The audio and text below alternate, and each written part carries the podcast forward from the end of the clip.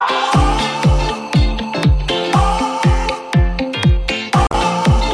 BFM Business, tout pour investir. Lorraine Goumeau. Vous êtes au cœur de l'émission qui s'occupe de vos finances personnelles tous les jours, à la radio, à la télé, sur le web, de 10h à midi, puis à n'importe quelle heure, en podcast. Bonjour à vous toutes et tous qui nous écoutez en dehors de nos frontières françaises. Au programme de l'heure à venir, nous allons parler immobilier, comme tous les jours, bien sûr. À 11h15, on parlera des besoins en offres locatives privées. Le gouvernement semble tout miser sur Airbnb. L'arbre cache-t-il la forêt? C'est la question à laquelle répondra Henri Buzy-Cazot et Marie Cœur de Roi tout à l'heure. Nous allons également parler d'NVIDIA. Quelques heures des publications de résultats de cette entreprise euh, ce soir. Eh bien, euh, le CAC et le Nasdaq jouent peut-être leur, semaine. Antoine Larigauderie depuis Euronext au décryptage pour répondre à vos questions en direct, notamment celle de Marie qui nous demande si c'est risqué d'acheter des actions françaises comme Schneider, Schneider Electric, avant la publication des résultats d'NVIDIA. Comme Marie, vous avez la parole tout au long de l'émission. Vous pouvez m'écrire sur LinkedIn, je vous lis, comme Tony, Pascal et Claude et Marc qui m'ont écrit pendant depuis le début du direct, mais aussi à l'adresse directe at bfmbusiness.fr. On prend les questions qu'on peut traiter pendant le direct avec évidemment un peu d'expertise. Les autres, elles viennent alimenter notre pompe à questions pour qu'on puisse travailler un petit peu dessus. Et puis on finira en musique. On parlera d'investissement dans les instruments à musique et les archers.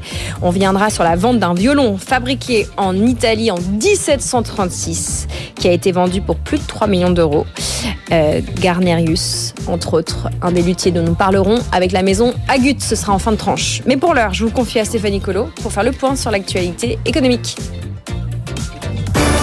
BFM Business, l'info éco, Stéphanie Colo. Opération euh, déminage à quatre jours de l'ouverture du salon de l'agriculture. L'exécutif tente euh, d'éteindre la colère des acteurs du secteur. Gabriel Attal a tenu une conférence de presse ce matin. Le Premier ministre veut placer l'agriculture au rang des intérêts fondamentaux de la nation. Il veut faciliter la venue de saisonniers étrangers en déclarant le secteur en tension. Il annonce aussi un nouveau texte de loi Egalim d'ici l'été pour euh, garantir un revenu décent aux agriculteurs. Un nouveau projet de loi pour renforcer Egalim, rééquilibrer encore les choses, sera présenté d'ici à l'été. Très concrètement, il faut avancer sur trois grands enjeux. D'abord sur la construction du prix en marche avant. On ne peut pas accepter, ça avait été dit par Bruno Le Maire, qu'un industriel conclue un prix avec un distributeur avant de se retourner vers le producteur pour lui imposer ce prix. Deuxième sujet, la place des indicateurs de coûts de production. Ils existent, ils doivent être plus centraux dans la construction du prix. Et troisième sujet, les centrales d'achat européennes. Sur ces trois grands chantiers, mais sur d'autres aussi, la mission parlementaire nous fera des propositions d'ici à l'été et un nouveau texte de loi pour renforcer le poids de nos agriculteurs dans les négociations commerciales et donc améliorer leurs revenus sera présenté au Parlement. Côté réaction, la FNSEA salue des avancées certaines, mais elle attend toujours un calendrier euh, clair du euh, gouvernement. Et puis, euh, concernant les contrôles, ils ont été renforcés. Bruno Le Maire annonce des préamendes de plusieurs dizaines de millions d'euros. Elle vise deux centrales d'achat européennes de la grande distribution qui n'ont pas respecté la législation française. Au cœur de la crise agricole, il y a aussi la question de l'Ukraine. Ses exportations vers l'UE ont explosé depuis le début de la guerre il y a deux ans. Les subventions européennes aussi. Presque un milliard de dollars a été déboursé en faveur des grandes entreprises agroalimentaires ukrainiennes, principalement productrices d'œufs, de sucre et de volailles. Foodwatch va porter plainte contre Nestlé Waters et le groupe Source Alma. L'association de défense des consommateurs leur reproche d'avoir eu recours à des traitements de désinfection interdits sur leurs eaux minérales, dont Vitel et Perrier. Des pratiques courantes pour l'eau du robinet, mais interdites pour les eaux minérales naturelles dans l'Union européenne. Cityscoot sera fixé sur son sort aujourd'hui. Le tribunal de commerce de Paris doit se prononcer sur l'offre de reprise de l'espagnol Coultra. Il propose de garder un salarié sur cinq. L'entreprise a toujours été dans le rouge depuis le début de sa création en deux, il y a dix ans. À la SNCF, la direction est plutôt confiante pour ce week-end quant à l'impact de la grève des aiguilleurs. Le trafic euh, sera quasi normal vendredi et samedi. Des perturbations localisées sont à prévoir dans les Alpes l'Île-de-France et la Nouvelle-Aquitaine. HSBC publie une hausse de 56% sur un an de son bénéfice net à 22,4 milliards de dollars grâce à la hausse des taux d'intérêt et à la cession de son activité de banque de détail en France. Un bénéfice record, mais toutefois inférieur aux attentes en raison d'une importante dépréciation liée à la participation de HSBC dans une banque chinoise. Et puis Victor Wembanyama devient le nouvel ambassadeur de Louis Vuitton. Le basketteur français, véritable phénomène aux États-Unis, est le deuxième joueur le plus regardé de la NBA sur les réseaux sociaux. Derrière LeBron James, le montant du partenariat n'a pas été dévoilé, Lorraine. Merci Stéphanie, on part à Euronext. Ça y est, Antoine, le CAC est de nouveau parti à la chasse d'un record. Et ce qu'on peut dire globalement ce matin, c'est qu'on avance, on avance. Merci qui? Merci Carrefour, non? Absolument. Alors c'est vrai qu'on est deux points sous notre record absolu qu'on a signé euh, il y a une grosse dizaine de minutes à 7818 points. On est à 7816 exactement, mais on est reparti sur euh, bah, alors une petite progression, plus 0,27% parce que le marché attend de pouvoir temporiser un petit peu, mais parallèlement c'est vrai qu'il y a des bonnes nouvelles à arbitrer. Euh, on a un Eurostock 50 qui lui gagne 0,28% et le DAX à Francfort plus 0,25 et effectivement Carrefour qui est la vedette du jour avec une hausse de 5,4% à 16,50 alors, ça peut paraître étonnant parce que le titre avait déjà été largement acheté hier avec une hausse de 2,5%. Mais il faut dire qu'on a assisté à une publication de qualité hier soir après la clôture avec euh, une hausse à deux chiffres hein, du résultat net et euh, une augmentation euh, de la rentabilité. On sent que Carrefour est capable de créer. Alors, pas énormément, mais quand même un petit peu de valeur dans un secteur où euh, véritablement la création de valeur devient un vrai souci. Carrefour se dégage comme un leader et permet au CAC 40 de bien bien se tenir là ce matin. À noter qu'on a un cocktail vraiment porteur aussi de, de valeurs qui sont en belle progression. Alstom hein, dans les industriels, les cycliques qui gagne 3,4%, on est à 11,83 euros. On a également Renault plus 1,86 à 37,16 euros. Les banques avec Société Générale qui gagne 1,2% à 22,42 et puis le luxe aussi avec Hermès qui gagne 0,6 à 2232,50 euros. À la baisse, quelques prises de bénéfices autour d'Air Liquide, mais mm. encore une fois, le titre a pris plus de 8% hier et on a une baisse très modérée de 0,98% à 184,04 euros. Encore une fois, on peut prendre quelques bénéfices, mais Air Liquide, a priori, quand on a acheté, il faut garder au vu de la redistribution euh, aux actionnaires et des performances hein, fondamentales du groupe qui restent extrêmement brillantes là pour le moment. On a euh, quelques prises de bénéfices euh, aussi autour d'Orange qui perd 1,36% à 10,76. Edenred moins 1,8 à 50 54,34 euros. Et puis Ubisoft qui recule de 2,7%, plus forte baisse du SBF 120, 22,38 euros avec un jeu vidéo, un nouveau jeu vidéo, Skulls and Bones, qui apparemment déçoit un petit peu les analystes euh, au point de vue des, des perspectives financières hein, pour l'éditeur de jeux Ubisoft. Le CAC, donc plus 0,27, 7816 points après un nouveau record absolu à 7818 il y a quelques dizaines de minutes. Euh, l'euro face au dollar cote à 1,0798. Laurel. Merci Antoine, c'est l'heure de votre histoire et vous allez nous emmener du côté de la Chine. Tout pour investir, l'histoire d'Antoine. Vous nous emmenez en Chine pour nous parler d'un truc dont seuls les Chinois ont le secret. Une manière dont le gouvernement a de euh, continuer à travailler au redressement euh, de son marché boursier avec des procédés, vous allez nous le dire, très chinois.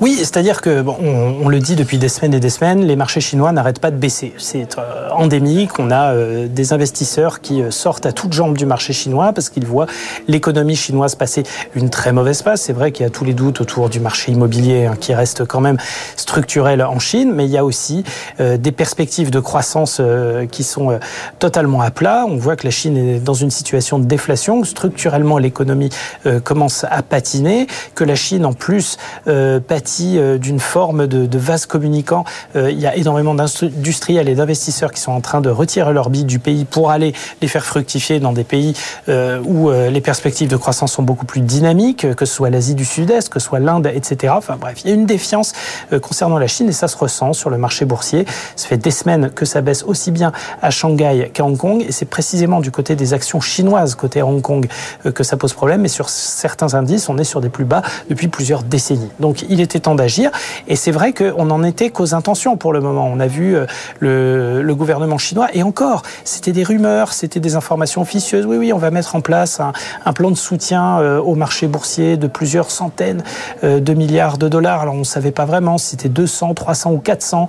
On a eu d'autres rumeurs du côté du monde universitaire chinois qui disaient oh, de toute manière ce sera insuffisant et ce sera un peu le tonneau des Danaïdes. Donc ils se sont retroussés les manches. Et c'est vrai que Xi Jinping a mmh. rencontré visiblement ces dernières semaines les tenants de la régulation boursière chinoise pour voir ce qu'ils peuvent faire. Et il y a plusieurs mesures. Alors pour le coup tout à fait concrètes qui ont été annoncées et qui mm. sont euh, prouvées sur les marchés. Premièrement, les banques qui ont abaissé leur taux euh, à 5 ans de manière à fluidifier un petit peu un marché euh, interbancaire qui était en train de, se gripper. on a également bah, des énormes fonds institutionnels chinois qui se sont vus comment dire, l'ordre, on va le dire comme ça, de ne pas vendre le marché, de ne pas vendre trop d'actions. Et puis là, la dernière nouvelle, elle a de quoi euh, faire sourire ou frémir, suivant de quel côté de la barrière on se place. Mais en, gros, euh, Pékin, les autorités de Pékin ont décidé de fermer plusieurs fonds d'investissement, plusieurs fonds euh, de quantitative trading euh, parce qu'ils jugent qu'ils avaient trop vendu le marché. Donc ils les ont fermés, ils ont gelé leurs avoirs. Donc en gros, Pékin est en train d'interdire son marché boursier de baisser. Alors on a vu les indices chinois réagir positivement à la mm. nouvelle euh, ce matin. On a terminé sur une belle hausse euh, pas euh, au plus haut de la séance, mais plus 1,57 pour Hong Kong et plus 0,97 pour le euh, composite de Shanghai. Donc on voit que ça a un effet sur les indices.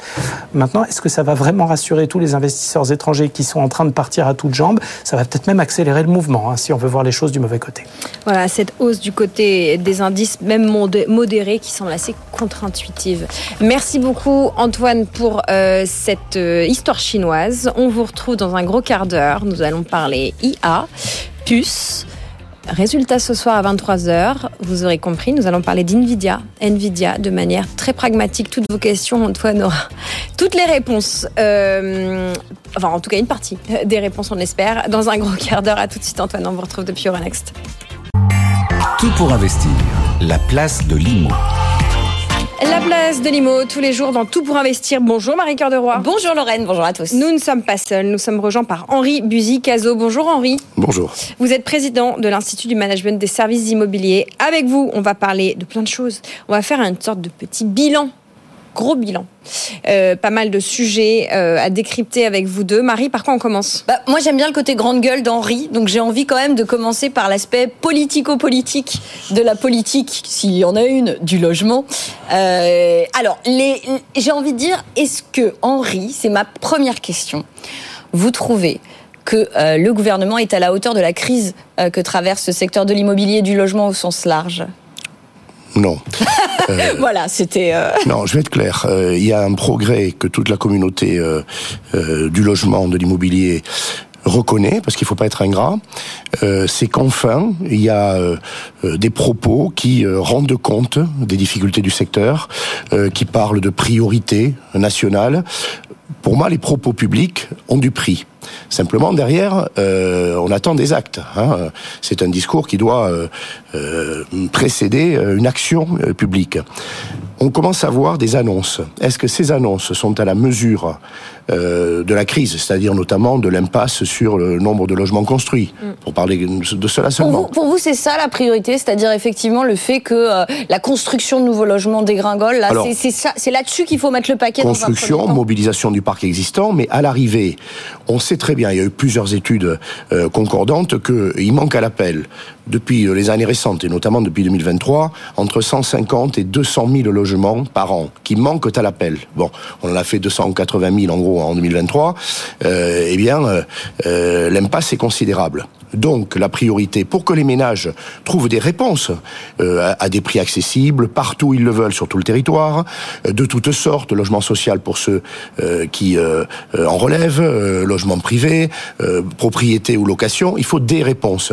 Eh bien ces réponses-là, quand j'entends des choses très heureuses, hein, c'est-à-dire que la transformation du bureau en logement, la surélévation, qu'on aurait dû faire depuis des années. Le foncier aérien le foncier aérien, et j'en parle avec beaucoup de sérieux, euh, construire dans le jardin, c'est-à-dire que puisqu'on ne veut plus artificialiser de nouveaux terrains, on densifie. Euh, on, va, on va densifier, y compris pour un propriétaire de maison, la possibilité de parcelliser son terrain et de favoriser la construction d'une ou deux logements, d'une de, ou deux maisons, peut-être pour ses propres enfants.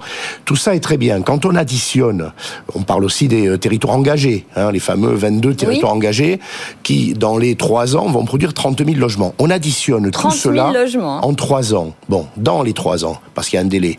Donc aujourd'hui, le choc d'offres, c'est la fameuse expression. Pour moi, le choc d'offres, c'est effectivement on fait venir tous les logements dont on a besoin pour les Français. On ne l'aura pas avec tout ça. D'abord, on va l'avoir sur trois ou quatre ans, parce que ce sont des délais longs nécessaires euh, pour densifier, pour surélever, pour euh, transformer les bureaux en logements à la marge, hein, à la marge. Euh, on sait par exemple que si la moitié des bureaux vides d'Île-de-France, euh, il y a euh, aujourd'hui un potentiel énorme, était transformé, ça conduirait à construire quelque chose comme euh, 40 000 logements. Bon, si la moitié était mobilisée, c'est colossal la moitié. Et, tout ça en trois ou quatre ans. Donc le choc d'offres, non. Les mots qu'on entend euh, ne, ne, ne traduisent pas la réalité qui est derrière. Mais il faut faire quoi, Henri? Parce que après, c'est vrai que, enfin, je suis pas la dernière à critiquer euh, l'absence euh, de vrais chocs d'offres pour le coup. Qu'est-ce qu'il faudrait faire pour relancer la construction de logements ou en tout cas la sortie de nouveaux logements, que ce soit par de la réhabilitation, par de la transformation? Au-delà de ce qui est fait, au-delà de ce qui est fait, et on parlera après aussi de la transition environnementale pour qu'il n'y ait pas de sortie de logement du parc locatif. C'est un grand sujet. Mobiliser, c'est tout à la fois. hein. Il est certain qu'il faut jouer sur la demande.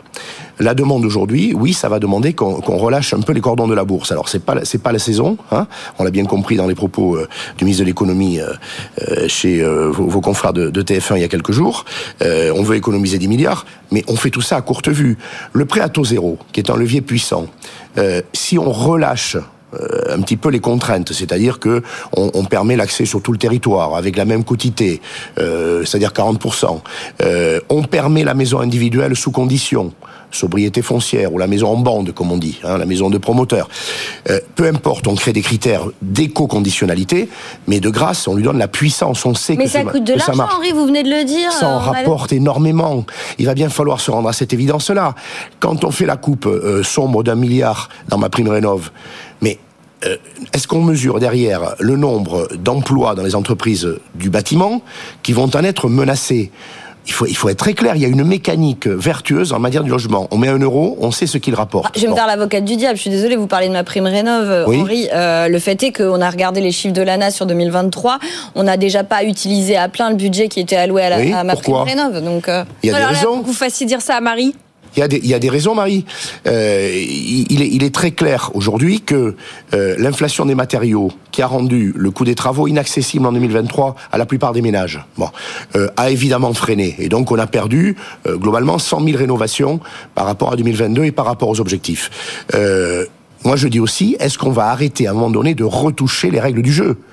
Moi, je suis incapable. Vous me faites une, une interrogation écrite, hein, je suis président d'école, mais normalement, je devrais pouvoir euh, répondre à- à, la place de mes étudiants. Vous me dites où on en est de ma prime rénov. Euh, Qu'est-ce que, euh, à quoi ça ouvre? Euh, Est-ce qu'on est sur de la rénovation globale, de la rénovation par geste? Je ne le sais plus. Ça ah, vous change. écoutez pas assez BFM Business. Non, mais je, Ah, mais je, for- force un peu le trait. aux- aux artisans les règles, qui- les règles qui du jeu. ça. Les règles du jeu changent en permanence. Il faut les stabiliser. Il faut faire des choix. Euh, un outil simple. Il était, il avait cette vocation, ma prime rénov. Ouais, c'est un outil euh, intelligent, puissant. Au démarrage, c'était un crédit d'impôt, vous vous rappelez? Oui, bon, ensuite on, on- on l'a transformé et notamment euh, au gré des revenus des ménages qui est tout à fait équitable. Euh, et puis par rapport aux travaux engagés. Et là, on a commencé à bricoler. Est-ce qu'il faut changer le mode de chauffage? Alors aujourd'hui, on est en train de dire, après une réunion euh, du ministre Béchu avec euh, la CAPEB et la FFB, ah ben non, il faut euh, ouvrir un peu les vannes. Il faut pas être trop exigeant. Il faut pas forcément une relation globale. Je pense que c'est la voie de la raison. Mais ne changeons pas tout le temps. Les ménages en 2023, voire les entreprises. Qu'est-ce que c'est une entreprise artisanale? C'est pas une entreprise qui a 10, euh, 10 juristes derrière pour analyser les textes. Ouais, hein. Bon, euh, eh bien, elle- c- ces acteurs sont désemparés. Je prétends qu'en 2024, si on avait maintenu les moyens qui étaient engagés, qui étaient promis, qui étaient votés, eh bien, on en aurait eu des bénéfices. Donc, euh, la logique, euh, si c'est de dire on ne mettra pas un euro sur ce secteur parce qu'à l'instant T, nous ne le voulons pas, sans prendre euh, le- la, la- la mesure que derrière, il y a des créations d'emplois, de la TVA qui rentre. Euh, si on, On parle des- rappelle les grands, les grands chiffres hein, sur ce que coûte euh, le logement, l'immobilier au sens large aux politiques publiques. Est-ce que ça rapporte? C'est très simple, 92 milliards euh, rapportés par le logement euh, à l'État. euh, pour euh, 36 milliards du budget du Alors ce logement. sera moins a priori là cette année. Oui, ben ça va être moins, et c'est- et c'est en gros un milliard et demi de moins ou 2 milliards par an. Bon, donc à la fin du deuxième quinquennat du président de la République, on sera à 30 milliards. 30 contre 92 ou 95. Moi, je suis désolé, il faut pas avoir fait de grande école pour, pour voir que euh, à 2-3 ans, tout euro investi est profitable. Bon, enfin, euh, Henri, le plein emploi, on va pas l'avoir sans le logement. On est bien d'accord, mais Henri, je veux encore une fois, je continue de me faire l'avocate du diable, mais euh, par exemple, on parlait de la construction de logements, euh, les premiers euh, qui sont responsables ou non de la construction ou du manque de construction, Oui. ça reste les élus locaux. Euh, Oui. À eux aussi, normalement, construire ça rapporte de l'argent euh, via la taxe foncière, les droits de mutation, tout ça, tout ça. Euh, pourquoi ne sont-ils pas eux non plus euh, à la manœuvre là en ce moment en fait? Les élus locaux, euh, il il faut pas non plus caricaturer la, réalité. Il y a ceux qui ne veulent surtout pas construire, je les condamne comme il le faut, parce qu'effectivement, ils, ne répondent pas aux besoins de leur population et ils ne font pas le job, comme on dit aujourd'hui. Mais les autres, ils sont majoritaires dans ce pays, y compris pour rentrer dans le quota SRU et construire de logements sociaux. Ils sont désemparés, eux aussi, par rapport aux règles du jeu du ZAN. Bon, il Le faut zéro les artificialisation Voilà, c'est-à-dire on leur dit euh, à l'échéance 2050 et en 2030 déjà on divise par deux, pas de nouveaux terrains artificialisés. On est en train de, de leur donner le mode d'emploi enfin. Quand on dit il faut densifier, en effet, eh bien il faut aider les maires à euh, apprivoiser l'opinion pour densifier, faire monter les villes, même des villes moyennes, même des communes, d'un ou deux étages. On ne parle pas de faire des gratte-ciels, hein, euh, dans les grandes villes peut-être, mais pas ailleurs. Euh, L'histoire de construire dans le jardin pour les, euh, les maisons individuelles, oui, ça commence à ressembler à des modes d'emploi pour les élus. Et puis par ailleurs, il y a un pacte fiscal à faire avec les élus. On a défait le pacte fiscal en supprimant la taxe d'habitation, je le rappelle. On a troublé tous les maires de tous bords. Il n'y a pas un maire aujourd'hui qui se sent serein. On a créé une dépendance fiscale, puisqu'en fait, euh, aujourd'hui, on leur transfère de l'argent euh, venu de l'État, hein, euh, TVA, Ouais. euh, pour compenser et mal compenser, mal. Donc les maires qui ont besoin d'argent pour construire, pour créer les services, vous faites venir 100 ménages nouveaux, c'est une crèche qu'il faut installer, c'est une antenne de police, voilà. Donc il faut un pacte fiscal avec les collectivités. Henri Marie, ce que vous dites euh, m'inspire une comparaison. Vous savez, vous parlez des élus locaux qui euh, euh, donc devraient être plus aux manœuvres, mais c'est un peu comme les patrons d'entreprise avec le chômage. Oui. On- au niveau de l'État, on a des objectifs. On dit il faut mettre les Français au travail, il faut mettre les chômeurs au travail, Oui. etc. Alors ça c'est très bien, c'est la, la big picture comme on dit, c'est vu d'en haut. Mais derrière, c'est qui? C'est les patrons d'entreprise qui ont besoin dans les territoires, à des endroits très précis, euh, de gens pour travailler. Or ces gens ne sont pas forcément là. C'est la même chose pour l'habi- pour l'habitat et le logement. Mais le lien emploi-logement- national, mais le- sujet c'est il est très local, il est très vernaculaire. Le lien emploi-logement, euh, il est central aujourd'hui. Et derrière tout ça, il y a l'aménagement du territoire. Je n'entends rien en matière d'aménagement du territoire. Nous n'avons plus de ministre d'aménagement du territoire depuis une éternité. Oui, mais Bon. Est-ce qu'avoir un Euh, ministre, c'est un signal euh, d'efficacité? Pardon. prétends hein. que ça n'est un, mais en tout cas, dans les discours publics, je suis d'accord, n'allons pas jusqu'à dire qu'il faut un ministre, il faut des ministres. Hein, euh, faut des gens au travail. ministre, il faut, des, il faut des gens au travail. Ça concerne plusieurs ministres. Ministre des Transports, les infrastructures. En tout cas, aujourd'hui, les Français ne veulent pas vivre que dans les métropoles. Mm. Qu'est-ce qu'on fait pour eux? On fait l'inverse. Le prêt à taux zéro concentre vers les zones tendues, par exemple. Euh, Est-ce qu'on répond aux entreprises qui veulent aller dans les territoires? Qu'est-ce qui va se passer à Dunkerque? Euh, La ville de l'ancien ministre du Logement, mais qui euh, aujourd'hui est au transport. Eh bien, il va y avoir 3 gigafactories, ça a été annoncé euh, pour la première fois sur ce plateau. Euh, 16 500 emplois vont être créés dans les 3 ans. Où va-t-on mettre tous ces ménages qui, pour la plupart, ne seront pas dun- dunkerquois, qui vont venir d'ailleurs, voire de l'étranger? Eh bien, on va devoir les loger. Il y a aujourd'hui une équation, par exemple à Dunkerque, mais dans beaucoup de villes moyennes, qui est insoluble. Donc, il va falloir mobiliser les terrains, euh, quitte à, à détruire euh, des, des, euh, Mais c'est ce que, enfin, des immeubles en jachère. C'est pour le coup, alors encore une fois, moi qui tape assez régulièrement sur les pouvoirs publics, sur l'absence de politique publique. Là, en l'occurrence, cette sélection des territoires Oui, le 22. pour justement aussi faire sauter les contraintes réglementaires sur ces territoires-là et permettre le développement Très bonne intuition. de logements. C'est plutôt, pour le coup, quand Très on parle d'aménagement d'un territoire, et, et effectivement, identifier les territoires de croissance avec les emplois qui sont nécessaires et donc les logements. euh, Mais ils sont même beaucoup plus Henri, nombreux que le les mot de la 22. fin pour conclure là-dessus, s'il vous plaît. En répondant pour, à Marie. Pour moi, aujourd'hui, euh, il y a un début de solution qui est proposé par le Premier ministre avec une rhétorique martiale qui est bien au-delà de la réalité de la politique qui est derrière. Voilà. Bon, on peut donner euh, avec des coups de menton euh, des propositions, ça ne suffira pas. Et on est en train de préparer euh, une, une, des, une, période dans trois ans, quatre ans, qui va être plus terrible encore qu'elle l'est aujourd'hui. Donc, moi, j'entends avec plaisir qu'on priorise la politique du logement. J'écoute ça avec beaucoup de sérieux quand je l'entends chez le Premier ministre et chez d'autres, chez Guillaume Casbarian évidemment, euh, ou chez euh, le ministre Béchu. Mais il faut derrière aller beaucoup plus loin. J'ai le sentiment aujourd'hui euh, qu'on n'a pas une politique euh, à part entière. Euh, on additionne des solutions interstitielles mmh. qui sont honorables, sur lesquelles je ne, je ne marquerai aucun dédain, mais qui seront très insuffisantes.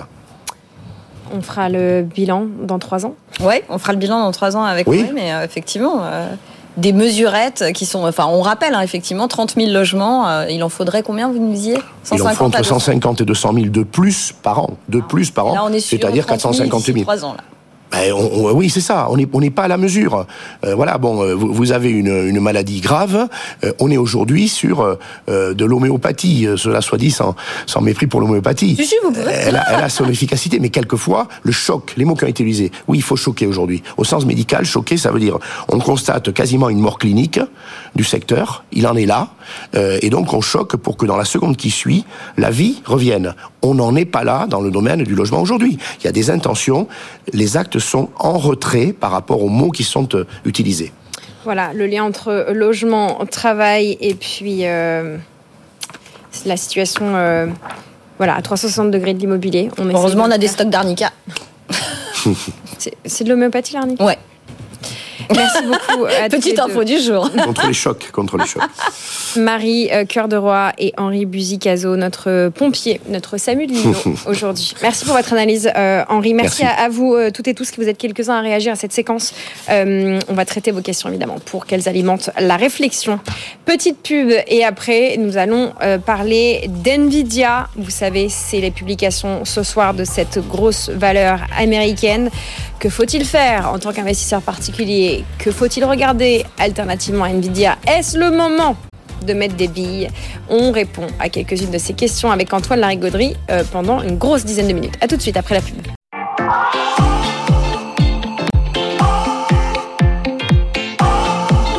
BFM Business, tout pour investir. Lorraine Goumeau. On s'occupe de vos finances personnelles dans cette émission. On parle des valeurs qui comptent et euh, celles qui sont intéressantes dans l'absolu. Et aujourd'hui, on va s'intéresser, à Nvidia. Vous le savez, euh, publication attendue euh, à 23 h Aujourd'hui, on est mercredi pour ceux qui nous écoutent en podcast ou en différé. Et donc, nous allons décortiquer Nvidia et tout ce qu'il y a autour de cette entreprise fabricant de puces leader à 80% du marché euh, de la puce haut de gamme avec Antoine, Antoine Larigauderie de Purenex. Bonjour Antoine, rebonjour. Bonjour Lorraine. C'est l'extension de l'équipe du côté de la défense à l'ouest de Paris. Antoine, on parle d'NVIDIA évidemment. À la clôture de Wall Street, on saura si l'entreprise eh bien, annonce de beaux chiffres. Qu'est-ce que ça signifie pour nous investisseurs particuliers, pour euh, l'économie euh, européenne, l'économie américaine. Bref, donnez-nous euh, les perspectives de et pourquoi on doit s'intéresser à cette valeur aujourd'hui. Donnez-nous les raisons. Bah, tout simplement parce que on, va peut-être commencer par une photo qui est symbolique. C'est peut-être euh, la photo de ces 12 derniers mois. Euh, faudrait la tirer sur du beau papier et l'encadrer parce que euh, voilà, c'était le, c'était en mai 2023, en mai dernier, et Jensen Wang, c'est le nom du, du PDG d'Nvidia, venait d'apprendre venait d'apprendre que son entreprise venait de passer le cap des 1000 milliards de dollars de capitalisation boursière, venait de faire son entrée dans la super élite boursière américaine. Mmh. Et sa première réaction, ça n'a pas été d'ouvrir le champagne, ça n'a pas été d'appeler son staff, d'organiser une grande fête, non. Apparemment, sa femme avait besoin de, de, trucs au marché, donc il est descendu au marché, apparemment il a acheté des oignons, et il a l'air totalement dans la lune, totalement perdu. Et cette figure, en fait, euh, est très très euh, symbolique et très représentative de ce qu'est Nvidia.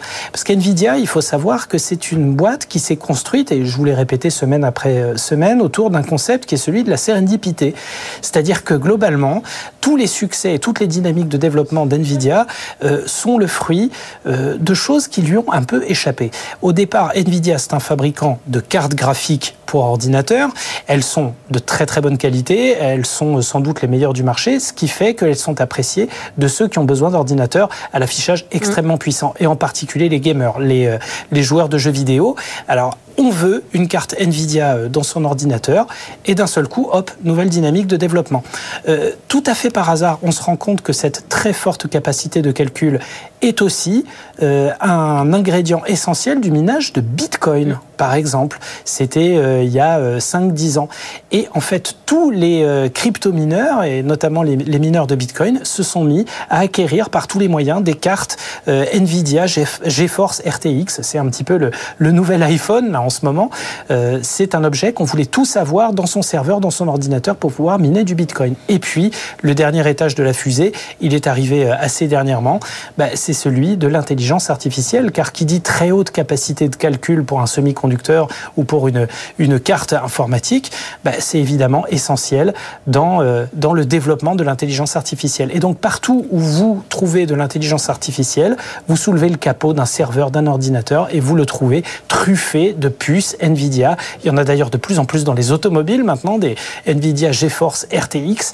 Et euh, bah, voilà, cette figure de Jensen Wang, elle devient aussi marquante finalement Hein, sur euh, la photo qu'on a vue au début que celle euh, de Steve Jobs, euh, que celle de, Bill Gates, que celle d'Elon Musk, pourquoi pas.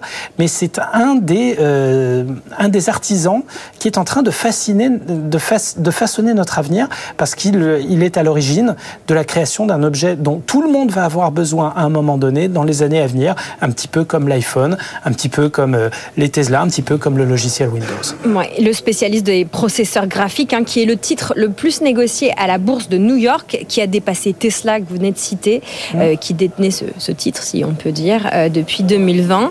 Euh, il faut imaginer que c'est 30 milliards de dollars, 30 milliards de dollars d'actions Nvidia qui ont changé de main tous les jours en moyenne au cours des dernières 30 séances de bourse. Déchiffrez-nous ce 30 milliards ben, Ce 30 milliards, déjà, on peut, euh, on peut regarder ce que Nvidia a fait en bourse euh, rien que ces deux dernières semaines. Euh, Nvidia est quand même passé en trombe devant Amazon, devant Google en termes de, de capitalisation boursière. Ben, devant, il reste juste Apple et Microsoft. Hein. En, termes de dynamique, en tout cas, Nvidia, la, la scorecard d'Nvidia est particulièrement impressionnante puisque sur un an, le titre gagne 234% depuis le début de l'année, depuis le 1er janvier, hein, simplement. Le le titre gagne 40%, 42% euh, sur les trois derniers mois, et euh, rien que sur un mois, il gagne 13%. Alors si on regarde sur 10 euh, ans, c'est encore plus spectaculaire vu que le titre gagne 14 000%, mais enfin bon, le titre à l'époque valait 7 dollars, il en vaut 100 fois plus maintenant. donc il faut bien dire que cette dynamique spectaculaire boursière, alors déjà en fait un objet macroéconomique, c'est-à-dire que voilà, c'est le baromètre des dynamiques de développement dans les hautes technologies et en très grande majorité à tout ce qui est lié à l'intelligence artificielle. Mais pas que puisque pour développer de l'intelligence artificielle, il faut du cloud. Pour ce cloud, il faut des processeurs haute puissance, donc forcément des processeurs NVIDIA. Euh, donc ça fait d'NVIDIA un objet macroéconomique un petit peu comme euh, un petit peu comme Apple, un petit peu comme euh, comme Microsoft, ce qui évidemment lui confère ce statut privilégié au sein des fameux Magnificent Seven. Maintenant, ça accroît aussi toutes les attentes qu'on peut avoir autour d'NVIDIA, qui a euh, jusqu'à présent complètement pulvérisé les consensus, mm. et dans une telle dynamique de développement que même les analystes ont du mal à quantifier tout ça. Donc, du coup, la phase est un tout petit peu plus compliquée. Euh, Antoine, il faut que vous nous disiez un peu ce qu'on attend ce soir, ce que les analystes attendent, ce que les, gens dont le métier est d'observer de près les marchés attendent des publications. On rappelle Nvidia euh, qui euh, publiera après clôture du côté de New York, ce sera 23h. Qu'est-ce qu'on attend?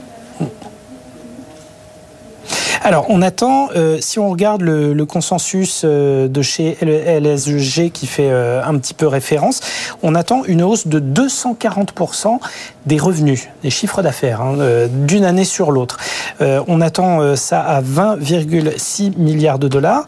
Et pour le bénéfice net, simplement le bénéfice, on attend 10 milliards et demi mmh. sur le dernier trimestre de l'année 2023. il faut juste prendre conscience qu'il y a un an, à la même période, il était à 1,4 milliard. Donc on a quasiment décuplé, ça, ça a été multiplié par 8. Euh, la marge opérationnelle, elle, devrait passer de 53,6%, qui est quand même une marge assez cataclysmique, hein, mm, même mm, pour mm. l'industrie des semi-conducteurs, elle devrait passer de 53 à 74%, donc un taux de rentabilité absolument dingue. Euh, et du côté des, euh, des perspectives euh, sur tout ce qui est, euh, sur, sur, tout ce qui est les, les data centers, hein, où les puces Nvidia sont évidemment extrêmement demandées, on attend un revenu de 17 milliards de dollars. Donc autant vous dire que les, les, attentes sont majeures. Euh, de la même manière que euh, un temps euh, Tesla et Apple étaient attendus sur des chiffres astronomique, mais en même temps, on attendait à ce que, à ce que ces groupes fassent encore mieux, soient encore plus performants que les consensus les plus élevés. Et c'est un petit peu à la fois l'attente légitime qu'on peut avoir face à Nvidia, parce que à un moment, faut délivrer, mais aussi une sorte de doute qui peut s'installer sur les marchés de voir un objet aussi important euh, devoir justifier de chiffres et de valorisation euh, en termes de dynamique de développement qui sont absolument astronomiques. Voilà, on comprend euh, les attentes, vous nous avez donné quelques chiffres, le consensus. Maintenant, euh, quel pourrait être l'impact sur la bourse américaine? On le sait, le Nasdaq touche des records aussi ces derniers temps. Est-ce mmh. que ça pourrait avoir un impact sur les bourses américaines Et puis, même question après pour chez nous, en Europe après. Oui, bien sûr. Ben, ça va avoir euh, un impact en termes de, dynamique, de tempo de développement. On va euh, un petit peu voir comment Nvidia trace les jalons euh, des mois et des années à venir en matière de, recherche et de développement, et puis aussi véritablement, véritablement de, développement au, terme technologique au sens large.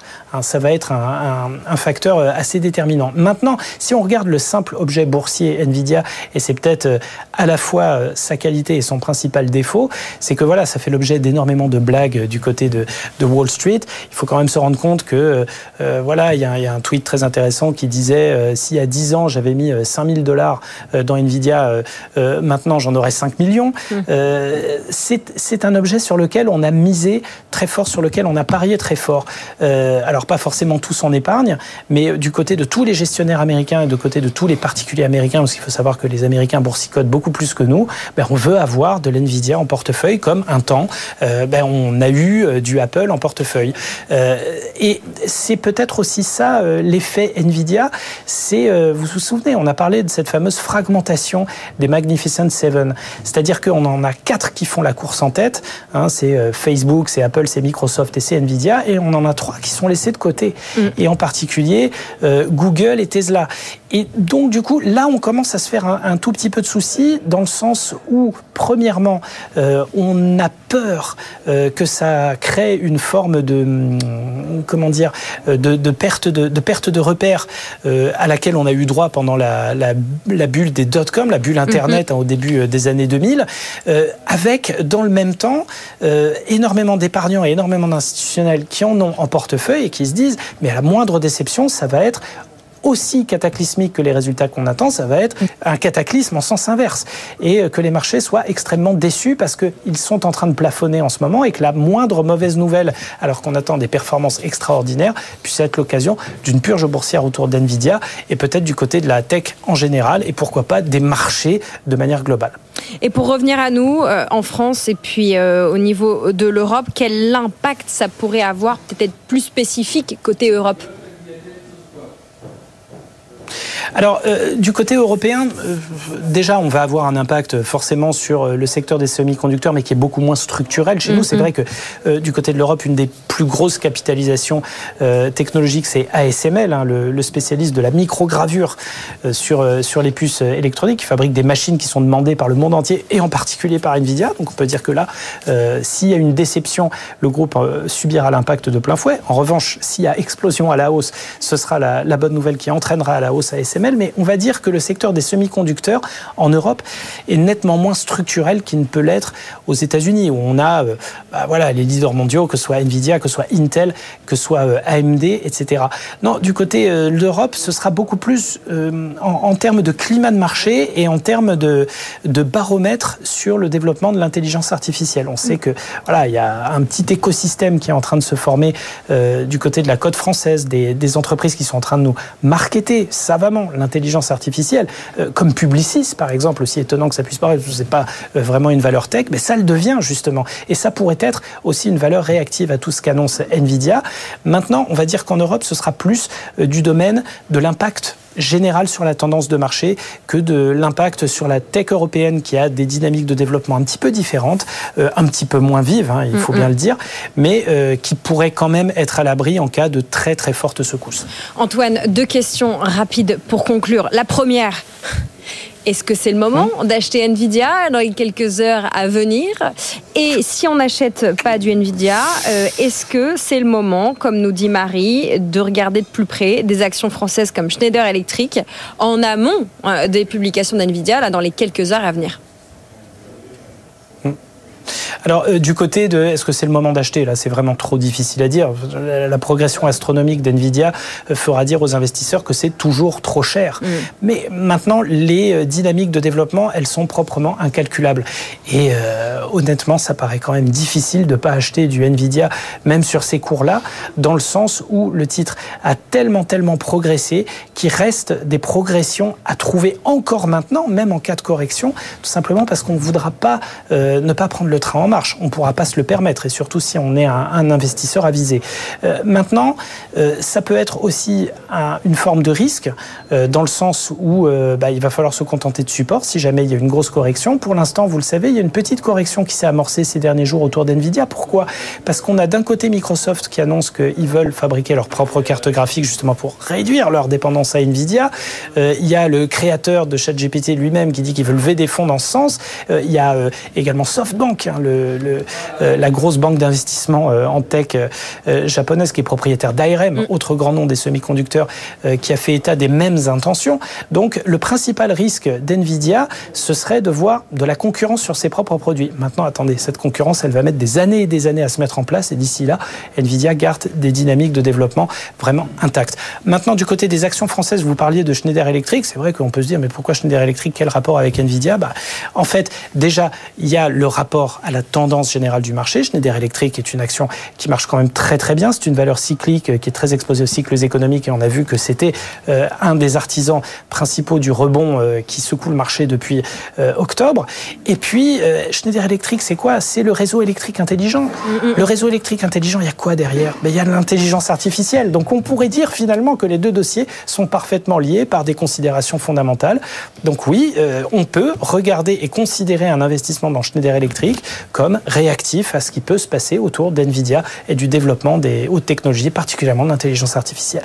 Merci beaucoup Antoine pour eh bien, euh, ce point NVIDIA. Ce qu'on peut dire évidemment, hein, il est 11h45 euh, euh, pour ceux qui nous suivent en direct et ceux qui nous réécouteraient en podcast à une autre heure. On est mercredi, on a quelques heures de la publication de ces résultats qu'on décortiquera demain Antoine. Voilà, un petit peu de perspective sur cette valeur qui est centrale, vous l'avez dit. Les puces NVIDIA, elles sont partout. Il y a un gros sujet Taïwan aussi hein, qu'on aurait pu creuser avec vous. Euh, on le sait, hein, le lien entre euh, Taïwan, les Taïwanais, les Américains d'origine taïwanaise euh, aux manettes des entreprises des semi-conducteurs, dont vous l'avez rappelé Jason Hong, dont la cousine est aux manettes de AMD d'ailleurs, pour parler un petit peu de, famille. Euh, merci Antoine. On espère avoir répondu à quelques-unes des interrogations de nos auditeurs et de nos auditrices. Vous continuez à nous écrire. Vous voyez, on pousse les murs parfois de l'émission pour pouvoir répondre à vos attentes quand l'actualité économique euh, l'exige et quand évidemment notre expertise peut être aiguillée au service de votre culture financière et de vos investissements. Merci beaucoup Antoine Larigauderie qu'on retrouve un petit peu plus tard du côté de Ronex. Nous allons finir l'émission en musique puisque nous allons parler euh, d'instruments de musique, d'archer, investir dans les instruments de musique parfois très ancien. C'est l'objet, la dernière séquence de Tout pour investir. À tout de suite. Tout pour investir. Investir autrement. Investir autrement, en tout cas investir thématiquement. Nous sommes avec la maison Agut et Hector Chemel. Bonjour Hector. Bonjour Lorraine. Vous êtes d'abord musicien.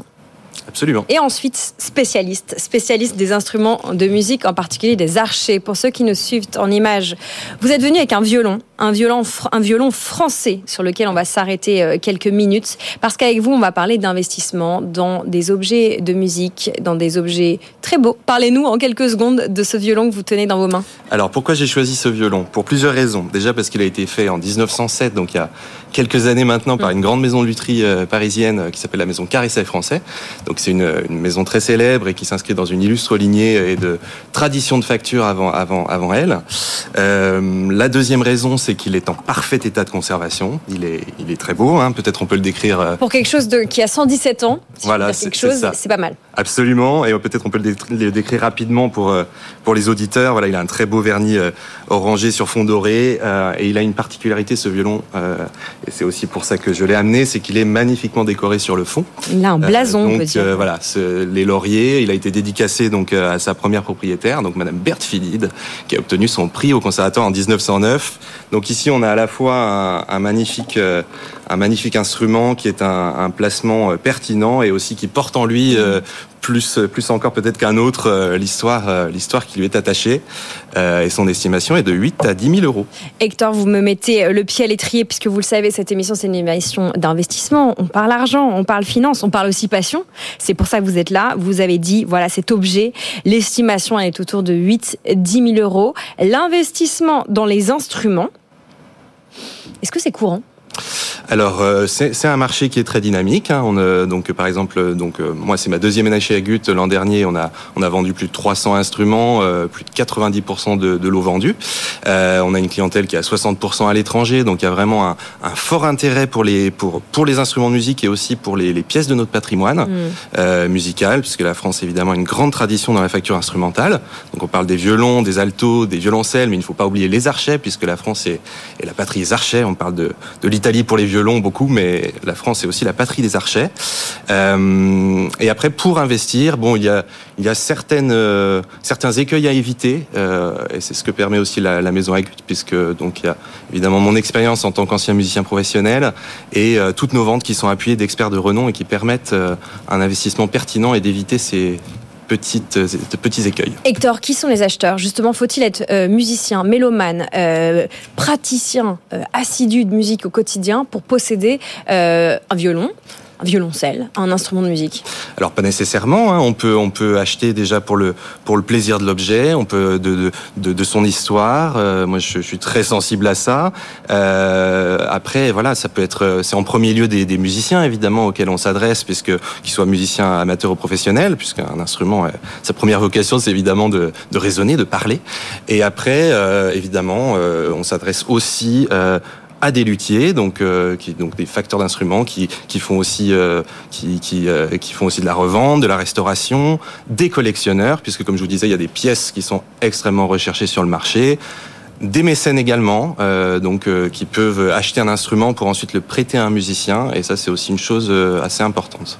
Vous avez cité l'Italie, euh, lieu réputé, euh, en tout cas dans le grand public pour la lutherie, pour les, les, les, le travail qui a pu être fait il y a quelques siècles. Tout le monde connaît Stradivarius. Euh, vous avez au, au, sein de la maison Agut organisé la vente d'un violon comment dire, fabriqué, façonné par un autre grand nom, Garnerius. Garnerius. 3 millions, oui. 3 millions d'euros vendus. Est-ce que ces objets euh, parlent encore? Est-ce qu'aujourd'hui, euh, on peut aller à un spectacle, on peut aller euh, écouter quelqu'un qui va pouvoir jouer, faire parler un instrument qui date de 1700 et des poussières? Bien sûr, et heureusement, je dirais, puisque c'est effectivement des, des, des instruments qui ont pour certains un grand âge, mais qui continuent de parler, et c'est une chose très importante qu'ils ne, qu ne dorment pas, puisque le, le meilleur, le meilleur entretien d'un violon, je dirais que c'est quand même de le jouer, et heureusement, ben, en l'occurrence, ce, violon vendu par la maison Agut, Guarnerius del Jésus, a été acheté aussi par un musicien, donc c'est un, instrument qui continue de parler. Euh, donc euh, c'est une chose particulièrement importante et j'y suis attaché aussi. Un dernier mot sur la place de la France dans ce marché des instruments de musique. Vous l'avez dit, on a une forte culture, une grande culture euh, musicale autour euh, euh, des, voilà, une grande culture musicale. Est-ce que c'est un bon endroit, Paris, la France entière, pour acheter, trader, euh, trouver euh, des instruments euh, de valeur Bien sûr, ben, tout d'abord, euh, la France, de par sa, sa culture artistique et musicale, euh, est, une, est une place importante, qui a un, un répertoire euh, de, de biens d'exception très étendu. Paris est aujourd'hui une, une place incontournable pour vendre, et j'encourage évidemment tout acheteur et vendeur à se pencher sur ce marché, qui est très dynamique.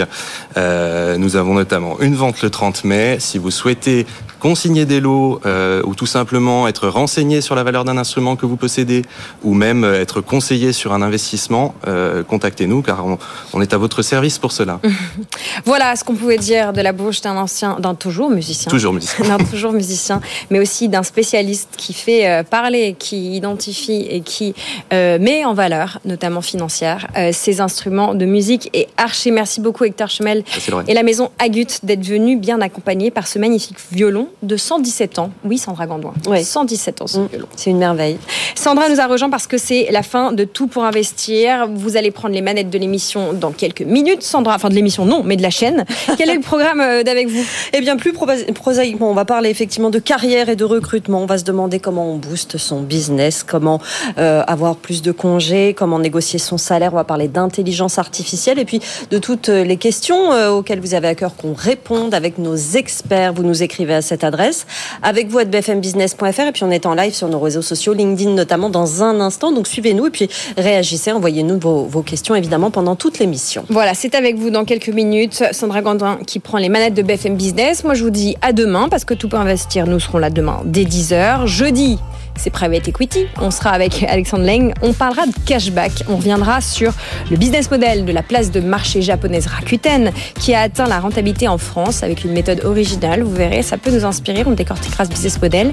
Et puis c'est jeudi ETF. On répondra à plusieurs de nos auditeurs, notamment Michel qui nous demande si les ETF Nasdaq et euh, Standard Poor's 500 ESG sont véritablement ESG. Et puis on parlera aussi des smart beta, des ETF smart beta.